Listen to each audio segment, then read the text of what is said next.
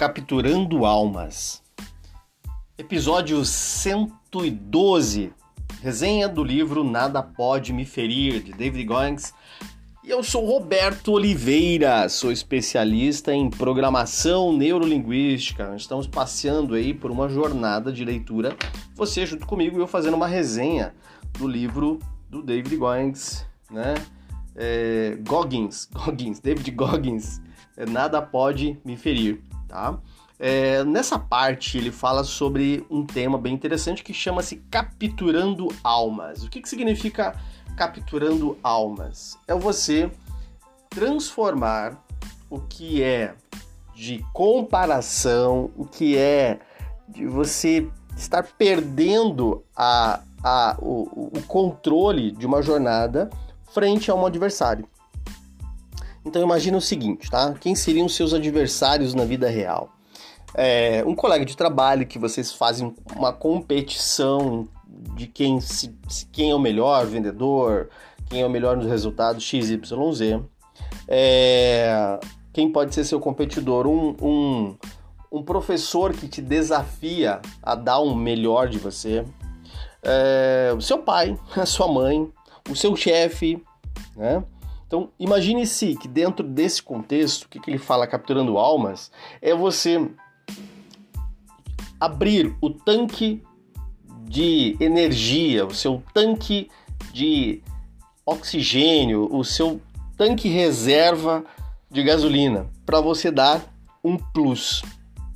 Durante a jornada do livro, dentro desse capítulo, que é o capítulo 4 já, ele coloca um ponto muito interessante, que é a questão de que quando os é, instrutores do treinamento de Navy SEAL dele desafiavam ele, colocavam ele no desafio, colocavam ele é, é, numa situação de desconforto, a mente dele começava a querer desistir, a mente dele começava a querer não dar conta. A mente dele dizia antes mesmo do corpo dele, dizendo: não, não dá, não consigo, não vou dar conta, vai dar errado. Mas quando você coloca dentro da sua mente que você vai poder provar para o outro que você não é tão mole assim, provar para o outro que você dá conta, que você se colocar dentro de um desafio, de você se, se posicionar você pode surpreender o outro. Mas qual que é a grande jogada dentro desse capturando almas? É você provocar no outro uma sensação de que, caramba, eu posso dar o meu melhor.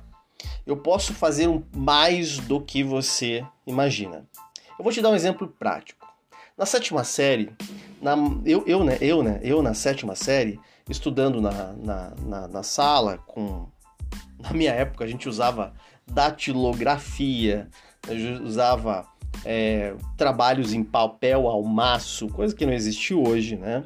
A professora, a minha professora pediu para fazer um trabalho sobre a Primeira Guerra Mundial.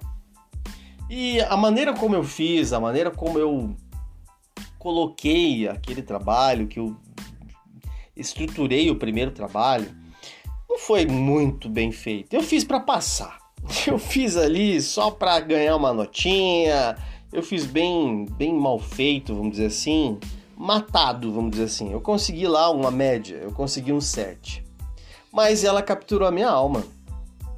Ela colocou para mim um desafio, eu disse: caramba, você é tão bom na aula prática, você se destaca na fala, na oratória, você sempre estuda e está por dentro do conteúdo. É... Por que, que você fez um trabalho tão ruim? Ela capturou a minha alma ela capturou a minha alma. Ela, me colocou num ponto de inflexão, ela, ela me jogou em um desafio. E no bimestre seguinte, né, na, na sequência, eu tinha um trabalho para fazer e o trabalho era sobre a Segunda Guerra Mundial. Só que dessa vez eu queria capturar a alma dela. Eu queria mostrar para ela com quem que ela estava lidando. Que não era bem assim não. Não era só me desafiar e eu fiz o melhor trabalho que eu consegui. Eu tirei cópias de batalhas, eu datilografei muitos e muitos textos, eu coloquei detalhes. E naquela época que não existia internet, né, gente?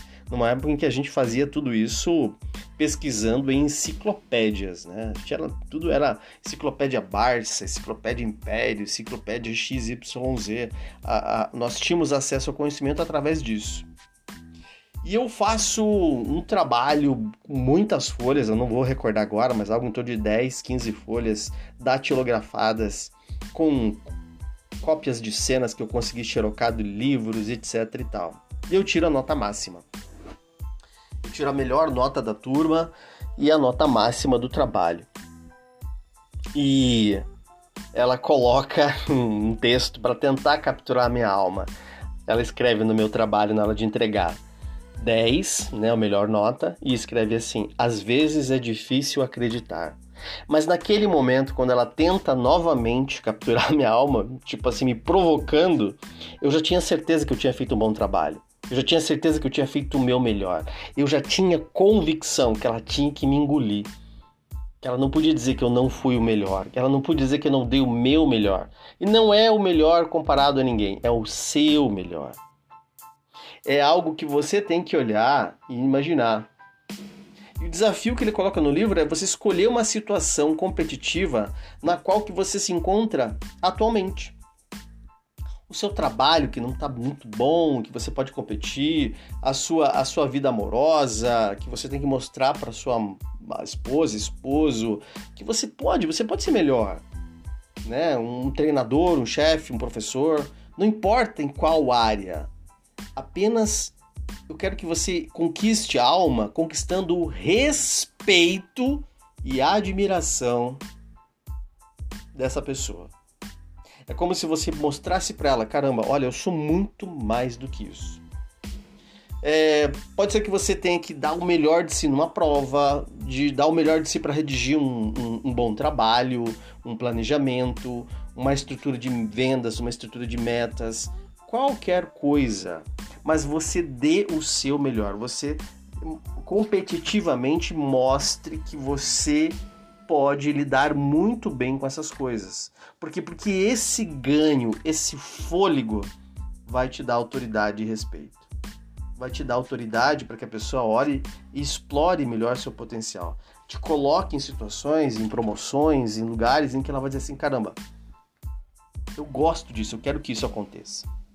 Então aproveita aí, captura uma alma no seu desafio atual de vida. Coloca isso para funcionar e a gente vai se vendo. Tá gostando do conteúdo? Curta, compartilha, transfere para mais pessoas e me segue lá no Instagram, robertooliveira.pnl.